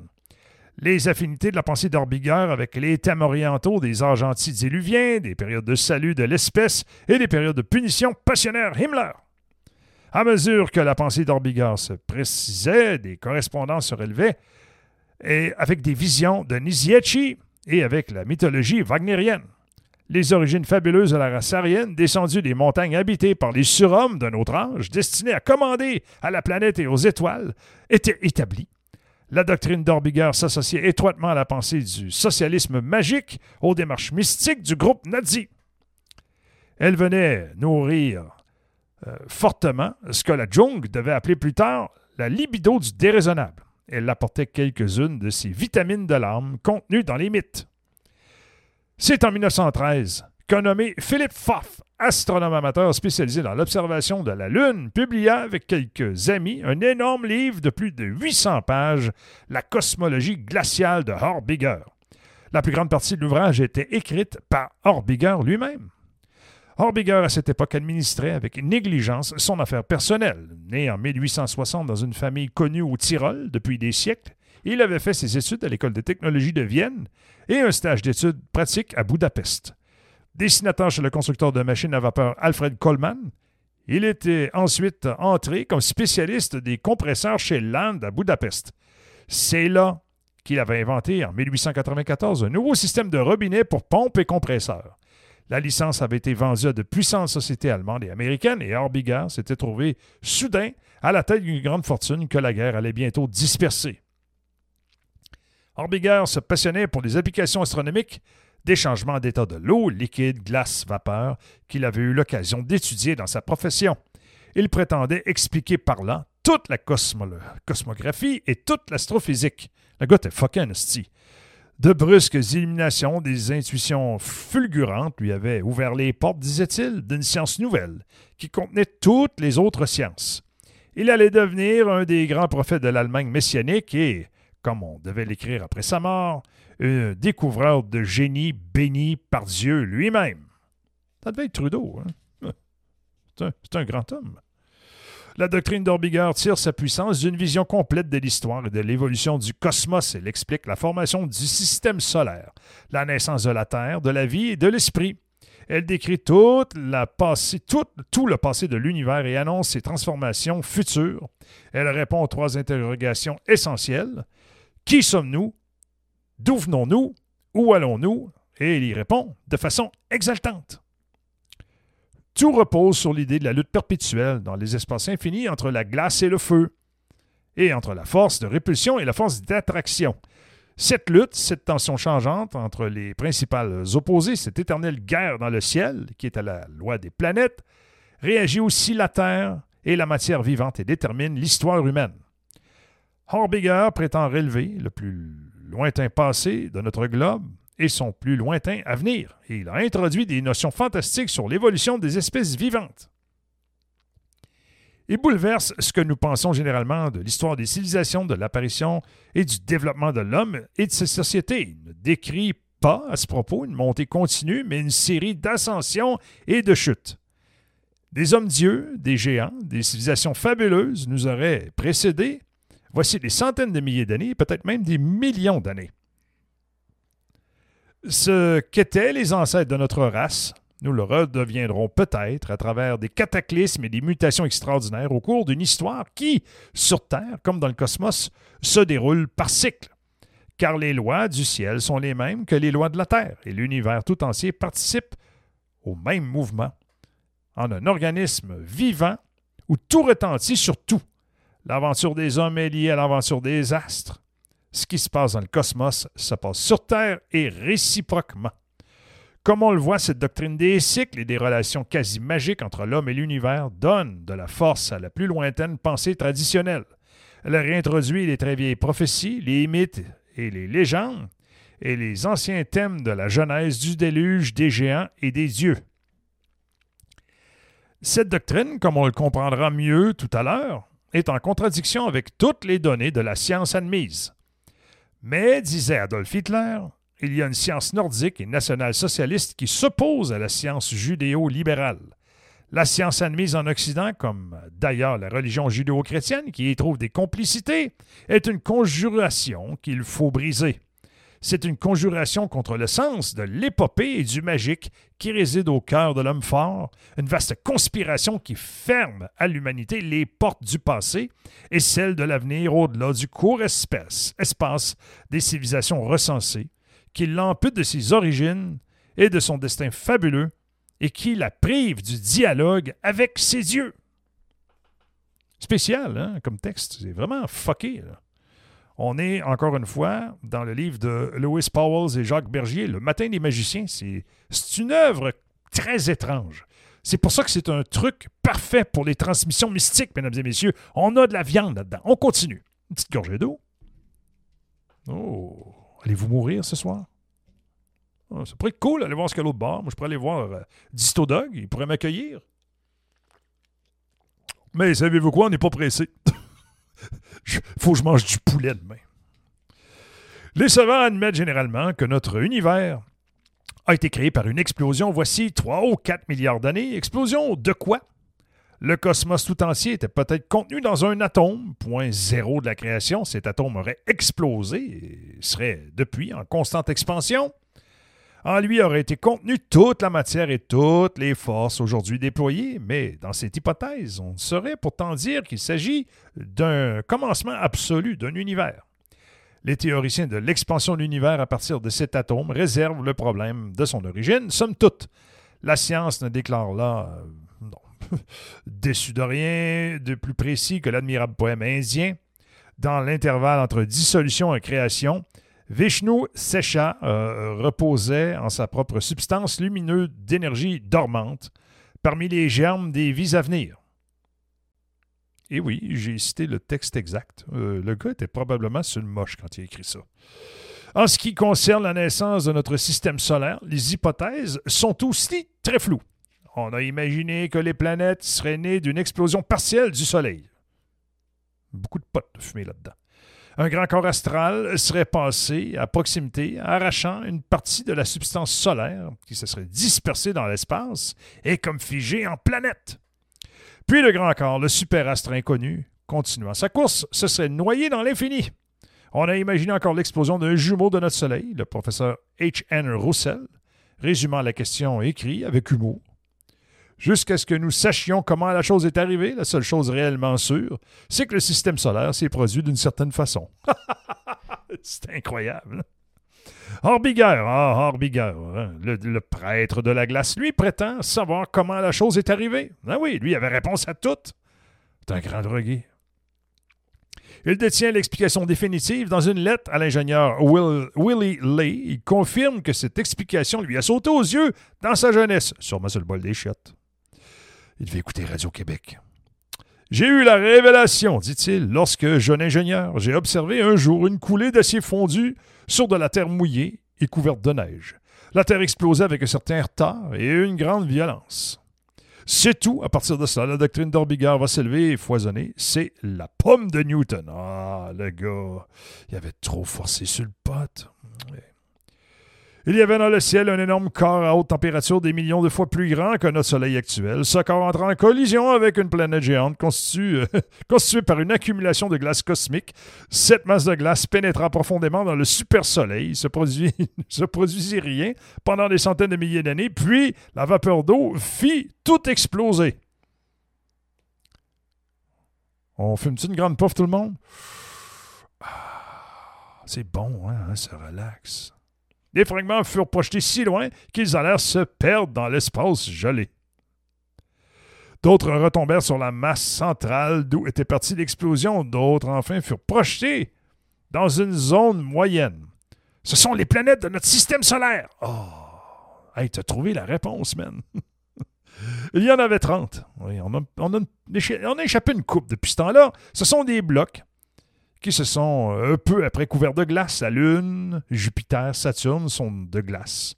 Et les canaux de Mars sont des craquelures de la glace. Seule la Terre n'est pas entièrement saisie par le froid. La lutte s'y perpétue entre la glace et le feu. Surtout quand tu as fini de manger les chicken wings chez Buffalo Wings à Plattsburgh. Je peux te dire que le lendemain matin, tu luttes contre le feu en colis. En une distance égale à trois faisselles de Neptune se trouvait, au moment de cette explosion-là, un énorme anneau de glace. Ben oui, il y a de la glace partout. Le gars devait aimer ça, faire des mix. Il s'y trouve toujours. OK? C'est ce que les astronomes officiels s'entêtent à nommer la Voie lactée, parce que, bon, euh, quelques étoiles semblables à notre Soleil, dans l'espace infini, brillent à travers. Quant aux photographies d'étoiles individuelles, dont l'ensemble donnait une Voie lactée, ce sont des trucages. Ah, c'est incroyable. Les taches que l'on observe sur le Soleil et qui changent de forme et de place toutes les 11 ans demeurent inexplicables pour les savants orthodoxes. Elles sont produites par la chute de blocs de glace qui se détachent de Jupiter. D'autres grosses puffs, mesdames et messieurs. Et Jupiter boucle son cercle autour du Soleil tous les 11 ans. Une autre puff. Ah, je commence à buzzer. Le texte est buzzant. Dans la zone moyenne de l'explosion, les planètes du système auquel nous appartenons obéissent à deux forces. La première, hein, la première force de l'explosion qui les éloigne, la gravitation qui les attire vers la masse la plus forte située dans leur voisinage. Le gars a trouvé une explication simple. C'est ça. Ces deux forces ne sont pas égales. La force de l'explosion initiale va en diminuant car l'espace n'est pas vide. Non, il est plein de bière. Et il y a une matière tenue, faite d'hydrogène et de vapeur d'eau. En outre, l'eau qui atteint le Soleil remplit l'espace des cristaux de glace. Ainsi, la force initiale de répulsion se trouve de plus en plus freinée. Par contre, la gravitation est constante. C'est pourquoi chaque planète se rapproche de la planète la plus proche qui l'attire. Elle s'en rapproche en circulant autour, ou plutôt en décrivant une spirale qui va en se rétrécissant. Ainsi, tôt ou tard, toute planète tombera sur la plus proche. Et tout le système finira par retomber en glace dans le Soleil. Il y aura une nouvelle explosion et un recommencement. Ah ben quoi, ils on a trouvé la réponse à toutes nos questions à soir. C'est incroyable. Glace et feu, répulsion et attraction luttent éternellement dans l'univers. Cette lutte détermine la vie, la mort et la renaissance perpétuelle du cosmos. Un écrivain allemand, Elmar Brugg, a écrit en 1952 dans un ouvrage à la gloire d'Orbigard, dans lequel il dit Aucune des doctrines de représentation de l'univers ne faisait entrer en jeu le principe de contradiction, de lutte de deux forces contraires, dont pourtant l'âme des hommes est nourrie depuis des millénaires. Le mérite impérissable d'Orbigard est d'avoir ressuscité puissamment la connaissance intuitive de nos ancêtres par le conflit éternel du feu et de la glace. Il a exposé ce conflit au regard de ses contemporains. Il a fondé scientifiquement cette image grandiose du monde liée au dualisme de la matière et de la force, de la répulsion qui disperse et de l'attraction qui rassemble. C'est donc certain, la Lune finira, donc par tomber sur la Terre, mesdames et messieurs. Mais oui, moi je pensais que c'était une base extraterrestre. Il y en a qui disent que, dans le fond, la Lune, c'est juste un décor, puis les extraterrestres se crossent en nous regardant l'autre bord. Il y en a qui disent ça, puis qu'il y a des canons laser qui tirent partout à Moai. Puis euh, dans le nord de Shibugamo, il y a des extraterrestres peut-être assis sur des satellites qui tirent au canon laser pour faire brûler les forêts, pour tasser les gens, pour mettre des mines de lithium. On va se reposer un peu. Hein.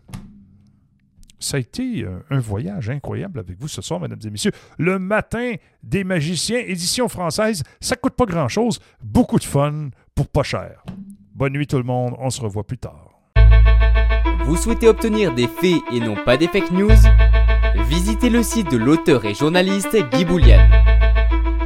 Actualité, politique, histoire, légende, culture, art et lettres, nouvel ordre mondial et conspiration. Avec Guy Boulian, ayez toujours l'heure juste avec des informations sourcées et référencées. Visitez dès maintenant www.guyboulian.info.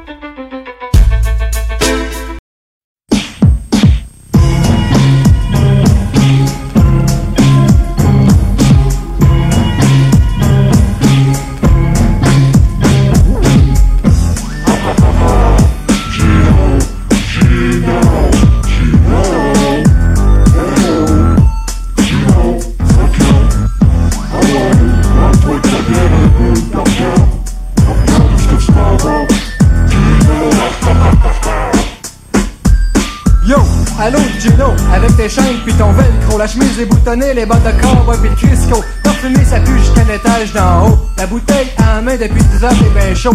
Est-ce que tu dois avoir de la parenté avec Bozo Tu vois des filles en jupe serrée puis décolletée. Puis ensuite tu vas la cruiser pour pouvoir la sauter. Check-moi les boules, tu te dis, c'est plus gros qu'au poule Hey oh, Gino, toi qui as le intellectuel en bas du zéro Devant ton miroir, qu'est-ce que tu trouves beau? Tu danses les fesses serrées. Pour essayer de pogner qui? De pogner quoi? Hey, Gino, sur les pistes de danse, tu considères le roi. Mais dis-moi, pour flatter ton ego, récipiendaire du prix Bolo tout en fumant des Marlboro Tu vis dans ton monde immonde, de terrain pour t'en une Puis boum, comme une bombe, tu fais le vrai homme Une bombe puante, gluante, collante! Tes victimes sont-elles aussi contentes? Mais quand je te vois aller, fuck fait un gros Hey oh pour Gino.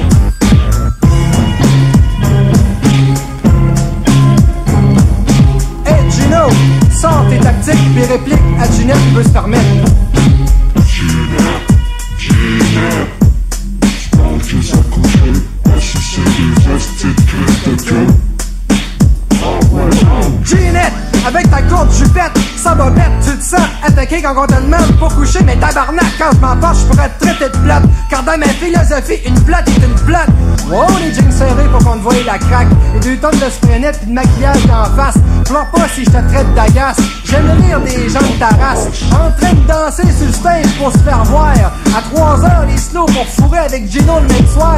Ginette, éteins ta cigarette pis arrête de te faire mettre avec le trois quarts des gars de Québec pis de la planète. Tu demandes à cette pourquoi personne t'aime. Pense un peu quand on te voit de même, ça déclenche une sirène de sexe. Te se vider à la poche tu dis que les gars pensent toujours croche. Surtout traîne pas de capote dans ta sacoche. Ginette, c'est drôle ton rôle pis d'avoir de la peau, mais t'es le succès, le gros lot des Gino.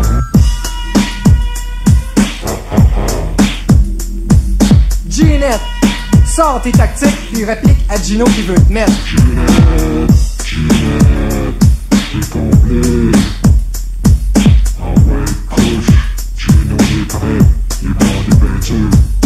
Puis un jour, nos deux Gino se sont croisés puis trouvé ben beau. Gino veut baiser, Ginette veut se permettre. Ensemble dans le Camaro, à Gino, ils auront le plaisir de savoir qu'ils pognent encore.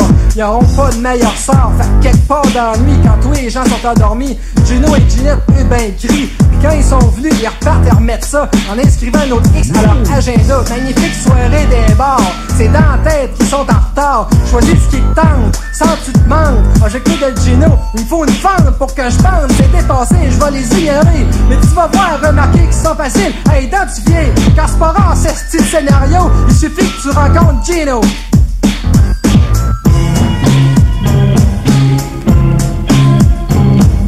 Gino, sors tes tactiques et répliques à Gino qui veut se faire mettre. Vous êtes Gino. Vous êtes Gino.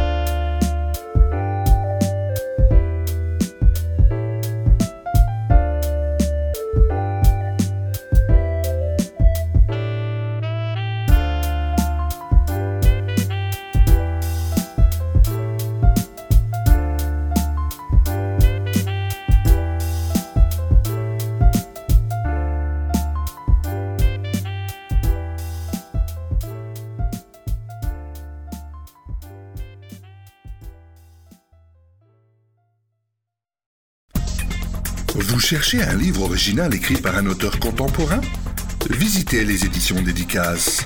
Que ce soit un livre numérique ou un livre papier, retrouvez nos livres dans plusieurs boutiques en ligne. Les éditions dédicaces, pour un rapprochement entre les auteurs et les lecteurs, nous saurons vous satisfaire. Plus d'informations sur le site www.dédicace.ca. Les éditions dédicaces, des moments d'éternité à savourer.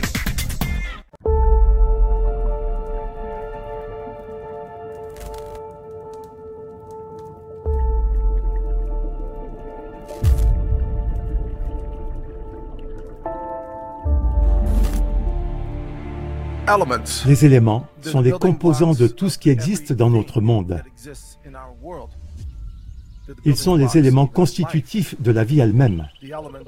Les éléments forment des molécules, et ces molécules sont animées de vie, de conscience, de signification et de créativité. C'est la vie, un don de Dieu, mais qui s'exprime à travers la matière physique de notre monde, et cette matière physique peut être décomposée en éléments comme vous pouvez le voir dans le tableau périodique des éléments. Parmi ces éléments, on trouve l'hydrogène, l'hélium et ensuite des choses comme le carbone, l'azote, l'oxygène, le magnésium, n'est-ce pas? Tous les métaux et les minéraux alimentaires sont des éléments. Et sans ces éléments, nous ne pouvons pas survivre. Donc, quand les mondialistes attaquent des éléments, ils attaquent la vie sur la planète Terre.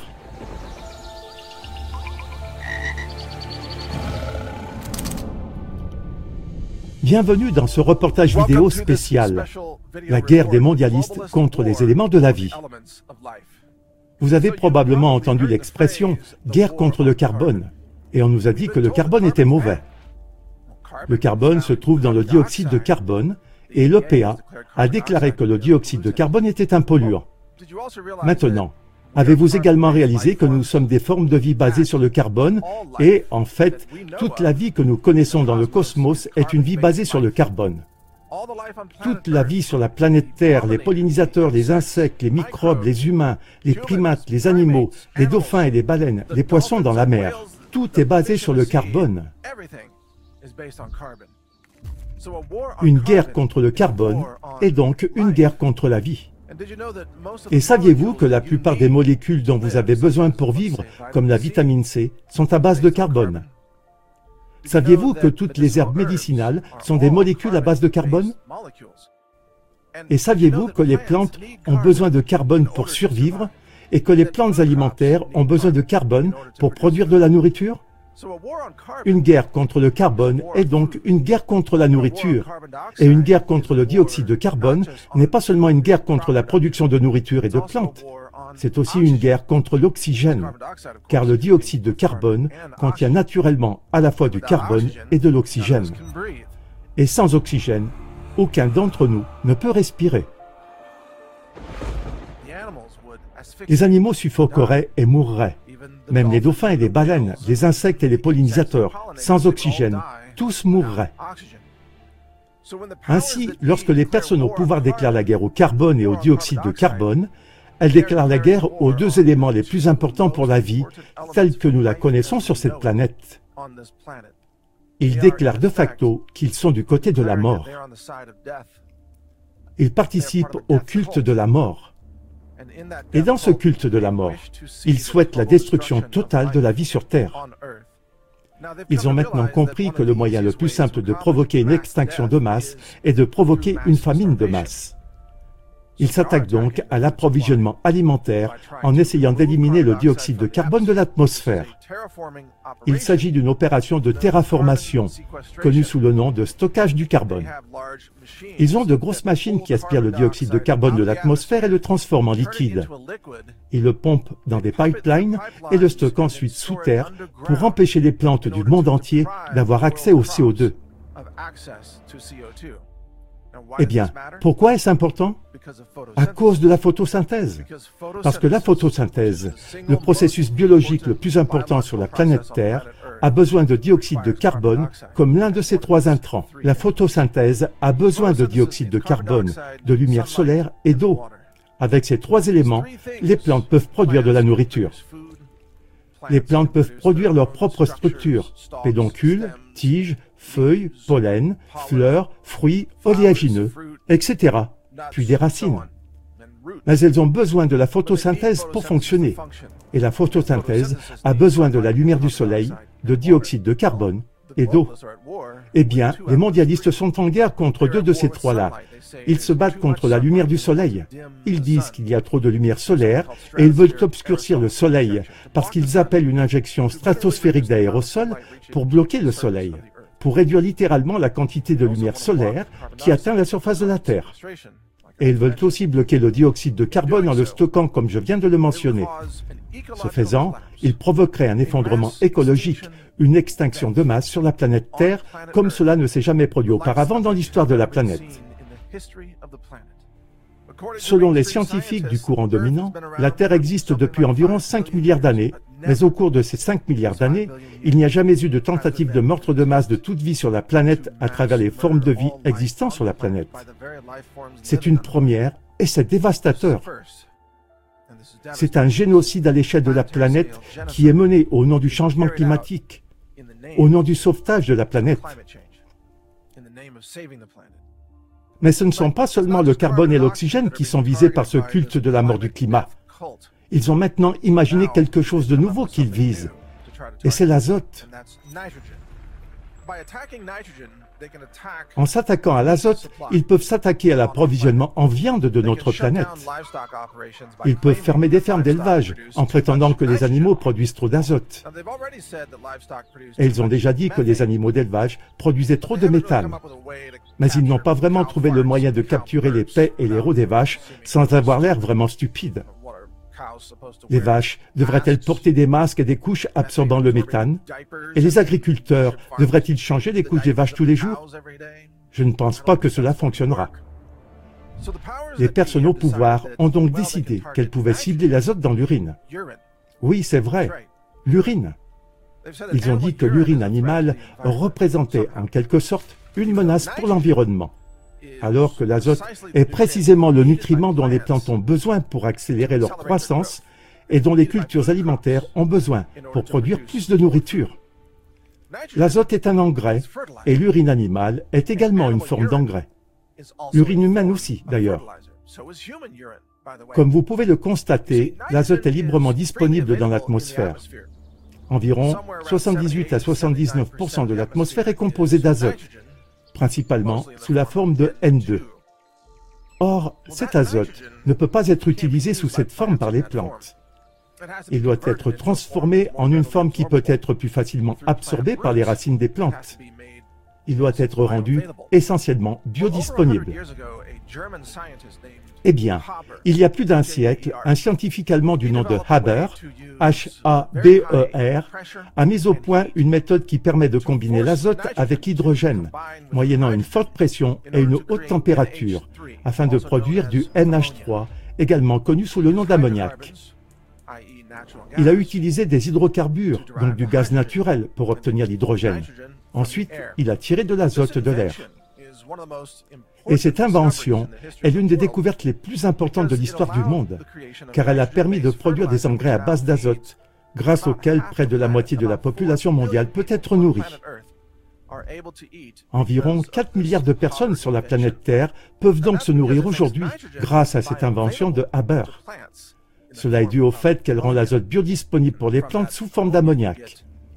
Et ensuite, à partir de cet ammoniac, on obtient des composés comme le nitrate d'ammonium, qui est un engrais, ainsi que d'autres formes d'engrais minéralisés, comme le nitrate de calcium, et ainsi de suite. Mais les animaux peuvent produire quelque chose de similaire sans avoir besoin d'énormes usines. Les animaux peuvent absorber l'azote de l'air et même de la nourriture et le transformer en azote utilisable grâce à leur urine. Ce que Haber voulait faire, les vaches le font, et elles le font gratuitement. Et l'azote de l'urine de vache, qui se compose en partie d'urée, peut être utilisé pour fertiliser des plantes et produire des aliments partout dans le monde. L'urine animale n'est donc pas un polluant. L'urine animale est un engrais pour des aliments et doit simplement être collecté, détourné et utilisé pour fertiliser les cultures, ce qui par ailleurs serait du bio. Et cela réduirait le besoin d'engrais synthétiques issus de combustibles fossiles. L'urine animale devrait donc être recueillie et utilisée pour la culture de denrées alimentaires. Pourtant, une attaque contre l'azote est en train de se produire mondialement, notamment aux Pays-Bas et d'autres pays européens, et elle se propage dans le reste du monde. Et ça, comme prétexte pour arrêter la production de viande animale. Ils prétendent que l'azote serait un polluant, tout comme ils disent que le carbone est un polluant, que le dioxyde de carbone est un polluant, ou même que la lumière du soleil serait néfaste. Vous voyez donc que la guerre contre les éléments s'étend. Avant, c'était juste une guerre contre le carbone. Plus récemment, une guerre contre le dioxyde de carbone. Et maintenant, c'est une guerre contre le carbone, l'oxygène et l'azote. Et tout cela est combiné avec une guerre contre la lumière du soleil, la photosynthèse. La question se pose donc de savoir à quels éléments les globalistes vont s'attaquer par la suite. Vont-ils dire que l'hydrogène est mauvais parce que l'hydrogène et l'hélium alimentent le Soleil? Vont-ils dire que la solution serait de détruire le Soleil? Afin qu'une boule sombre et effondrée flotte dans l'espace au lieu de cette étoile qui fournit de la lumière et de la chaleur et de l'énergie à la planète Terre Voudrait-il tuer le Soleil s'il le pouvait? C'est fort probable. Après tout, il célèbre le culte de la mort. Ils sont orientés sur l'obscurité et la mort. Et s'ils parvenaient à éliminer l'hélium et l'hydrogène, ils pourraient arrêter le réchauffement climatique et stopper le réchauffement de la planète, car elle deviendrait alors une boule de glace gelée et morte, et toute la biosphère écologique s'effondrerait complètement. Cela semble être leur objectif.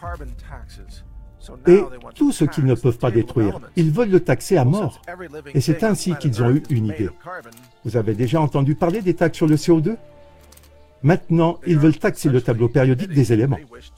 Eh bien, puisque chaque être vivant sur la planète Terre est constitué de carbone, ils admettent vouloir taxer tout être vivant sur la planète Terre. Vous êtes fait de carbone. Ils veulent vous taxer pour l'élément carbone qui est contenu dans les molécules de votre corps. Il y a du carbone dans votre peau, il y a du carbone dans vos cheveux, du carbone dans vos organes et dans votre sang. Chaque système de votre corps contient du carbone. Ils veulent donc taxer chacun de ces systèmes. Et lorsque vous respirez, vous expirez également du dioxyde de carbone. Ils veulent donc taxer votre souffle, ce qui signifie qu'ils veulent soit vous facturer chaque respiration, soit limiter vos émissions en réduisant le nombre de vos respirations. Et bien sûr, le moyen le plus efficace pour eux est tout simplement de vous tuer, car les morts ne respirent pas. Les personnes mortes ne produisent pas de dioxyde de carbone, pas plus que les bovins et autres animaux d'élevage. Vous voyez donc que toutes les solutions se résument à la mort, parce que les mondialistes, les climato-sectaires, ce sont des adeptes du culte de la mort. Ils veulent la mort. Ils veulent que l'humanité soit détruite. Et ils veulent que toute action humaine s'arrête, même s'il s'agit de la production alimentaire, de l'agriculture, des transports, de l'innovation, de l'activité économique et de tout le reste. Ils veulent que tout s'arrête, parce que tout ça est néfaste, parce que c'est fait de carbone et que ça émet de dioxyde de carbone. Jadis, le tableau périodique des éléments a été accueilli avec joie, parce que développé à l'époque moderne comme une merveilleuse compréhension de la vie. Regardez, disaient les scientifiques, nous avons découvert de quoi la vie est faite. C'est la matière qui définit la structure physique de la vie, et même les choses qui ne sont pas vivantes. C'est la matière dont le monde est fait. Quelle découverte étonnante Jamais ils n'auraient imaginé qu'à peine un siècle plus tard, d'autres scientifiques regarderaient ce tableau périodique des éléments et l'utiliseraient comme outil pour essayer de provoquer la mort en masse. Non pas la vie, mais la mort. Tout le contraire de ce que les scientifiques de l'époque avaient expliqué. Ils utilisent réellement la compréhension de la vie pour créer des outils tueurs. Et tout ça au nom de la science. Le domaine entier de la science, qui était autrefois un domaine de découverte, d'innovation, de créativité et d'enthousiasme, est maintenant devenu un domaine de mort, de destruction et de tromperie. Maintenant, la science sert à matraquer les gens, les contraindre à prendre des vaccins qui tuent ou à restreindre leurs activités comme l'agriculture ou la production alimentaire ou les transports ou même la respiration. La science est transformée en une arme contre l'humanité et le tableau périodique des éléments est devenu leur cible. Il est toutefois important que nous comprenions la science afin de pouvoir comprendre les armes que les mondialistes utilisent à notre encontre. Ils utilisent la science pour commettre des génocides. Ils utilisent la science pour commettre un meurtre contre l'humanité et ils utiliseront la science pour tenter de tuer la planète Terre et la transformer en une boule morte, congelée et sombre.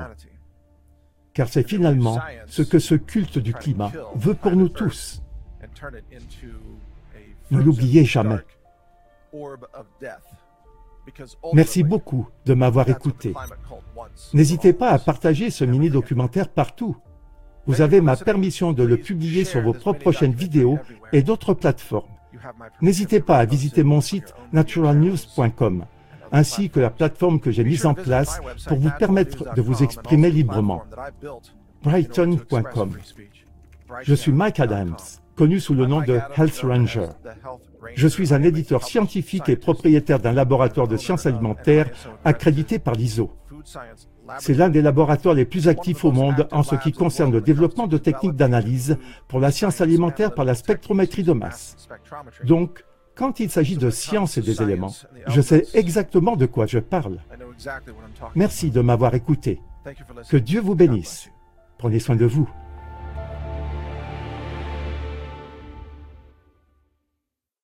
The world we once knew is collapsing. We're being warned to expect rolling blackouts, and our political leaders are deliberately shutting down pipelines, fuel refineries, nuclear power plants, and energy exploration. The currency is collapsing, while financial assets are plummeting in value, and the global food supply is being deliberately decimated. To survive this war being waged on humanity, you need more than just regular prepping. You need resilient prepping. And that's the title of my new free audiobook, Resilient Prepping.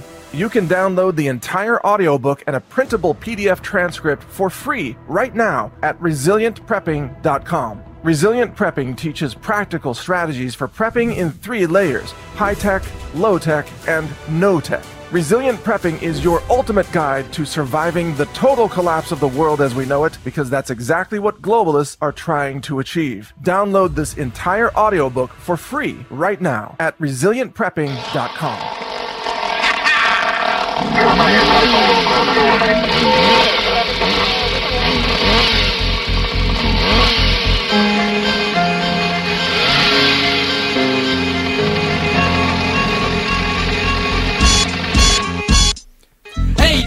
boss, à deux boss, quand tu me bosses, je deviens fort, vendrai au plus du corps, je deviens furax, tu nous watch en masse, l'objectif, c'est de descendre des employés parce que t'es incapable d'évaloriser les intimidants dans un coin isolé, tu vas bien, tu sers à rien, t'es pleine de rien, t'es bonne à rien, le respect ça se donne, ça s'impose pas, t'es une plaie une autre, un cancre puis tu abuses de ton autorité, ton harcèlement, manière, tu connais le harcèlement, toujours à la limite pour pas te faire réprimander gens qui passent ton temps dédaigner, car c'est toi ma chère, on devrait faire enfermer. Hey boss, hey boss, hey boss, hey boss, hey boss, hey boss, come on! Hey boss, hey boss, hey boss, hey boss, hey boss, hey boss, come on! Hey boss, Chris de boss, achète moi donc boy! Hey boss, hey boss, hey boss, hey boss, hey boss, hey boss, come on! Come on! Cherche toujours à avoir le dernier mot En géographie, cinéma bon ou l'Ontario Et ça te fait plaisir de poser ton raison, tu emmènes la suspension. Tu fais honte à tous tes compagnons Que tu regardes du haut de ton balcon. Les gens ont l'air d'avoir peur parce que t'es scalpé V'là pas longtemps, je suis même pied d'égalité et les fois que t'as perdu les plumes, ça t'enfume Dans une somme posée avant toi, tu gardes l'amertume Parce qu'avec mes bottes à cap, j't'en à la lune Avec toi, j'aurais jamais la Hey boss, hey boss, hey boss, hey boss, hey boss, hey boss, come on Hey boss, hey boss, hey boss, hey boss, hey boss, hey boss, come on Hey boss, Chris le boss, la chaîne, mon nom, boy Hey boss, hey boss, hey boss, hey boss, hey boss, hey boss, come on Come on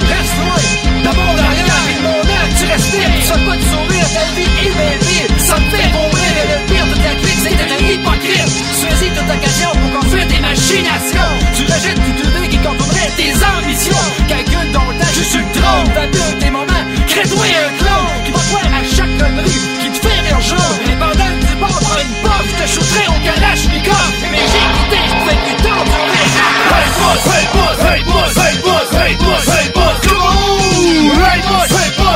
bus, hey bus, hey bus, hey bus, come on. Hey bus, it's the bus I shot with on board. Hey bus, hey bus, hey bus, hey bus, hey bus, hey bus, come on.